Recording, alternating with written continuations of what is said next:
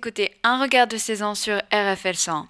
Je suis Sophie Castagnier et aujourd'hui je vais vous parler vêtements, accessoires, marques, luxe, fripe, en d'autres termes, de mode. C'est un éternel recommencement, une notion innée pour nous humains du 21e siècle. Un jour, le jean skinny est le vêtement à trouver dans sa penderie, puis le lendemain, il est remplacé par son opposé, le pad def. Et ça, depuis toujours, semble-t-il, pour que les gens ne se lassent pas, dès qu'une mode est là, on en invente une autre, ou alors on en ressort une ancienne. Celles qui plaisent, qui tapent dans le goût du plus grand nombre, deviennent virales. Mais la mode, en fait, c'est quoi et ça vient d'où? Concrètement, c'est le code vestimentaire imposé par un pouvoir à des groupes de population pour les identifier dans une société.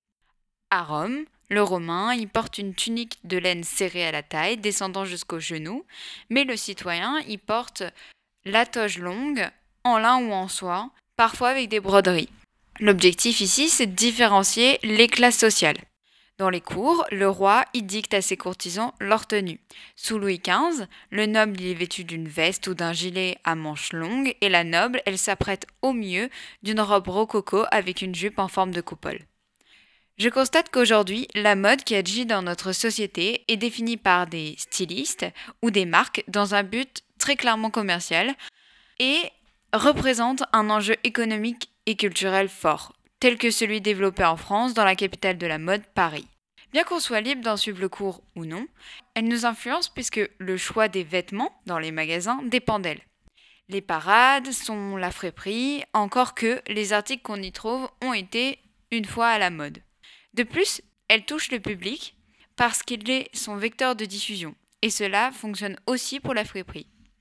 La codification vestimentaire marque l'appartenance à un groupe, à laquelle on se plie inconsciemment, par l'éducation par exemple, ou volontairement comme les personnes qui veulent affirmer leur identité, comme leur orientation sexuelle au travers de bijoux. C'est là qu'intervient la deuxième mode sociétale, celle que nous nous fixons.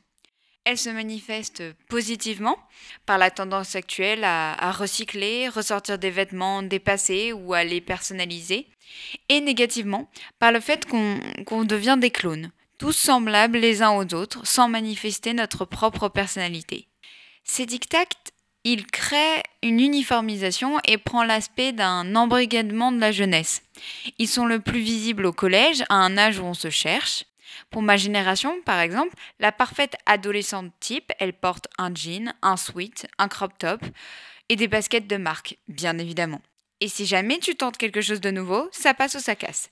Tu peux être critiqué, discriminé, voire complètement rejeté, alors que la plupart du temps, c'est juste l'expression de la jalousie. Au contraire, au lycée, parce qu'on est probablement plus mature, le fait vestimentaire a moins d'importance et laisse exprimer la liberté individuelle. Je note d'ailleurs que les codes vestimentaires imposés dans le monde du travail ou les établissements scolaires n'appartiennent pas à une mode. Pas de tatouage ou de piercing, des hommes qui s'habillent avec une veste, une chemise et une cravate, du personnel féminin qui doit être avenant mais sans être vulgaire. Les codes varient en fonction des domaines. Certes, ils bloquent la liberté, mais également la discrimination. Par exemple, pour faire opposition aux effets de la mode, dans certains lycées ou collèges, on a mis en place des uniformes, du verbe uniformiser. La mode aujourd'hui, elle se caractérise par l'originalité elle peut être le véritable outil d'expression de notre personnalité. L'envie commune des gens est de se démarquer de la foule, d'avoir cette singularité qui est certes parfois excessive, voire considérée comme hideuse par certains, et qui pourtant procure son effet. La mode ne cesse jamais de m'étonner. Bien que tous ces points négatifs persistent, elle génère une diversité qui se déploie, qui s'adapte aux morphologies, aux croyances, aux activités. Toutefois, il reste du chemin à parcourir. En conclusion, l'individu à la mode est celui qui est le plus audacieux et le plus indifférent au regard des autres. N'oubliez jamais que l'art, la beauté et beaucoup d'autres choses en général ne sont qu'une question de subjectivité. Connais-toi toi-même et fais ce qui te plaît, car comme disait Karl Lagerfeld, la mode n'est ni morale ni amorale, mais elle est faite pour remonter le moral.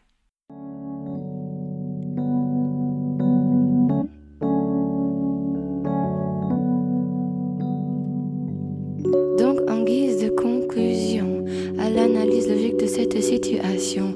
Le régime, le jogging, la liposuction sont attestés, mais il faut faire attention. Espérons que vous aurez compris les bases très claires de ce code de déontologie. Prendre ou perdre quelques kilos, l'essentiel est vraiment d'être bien dans sa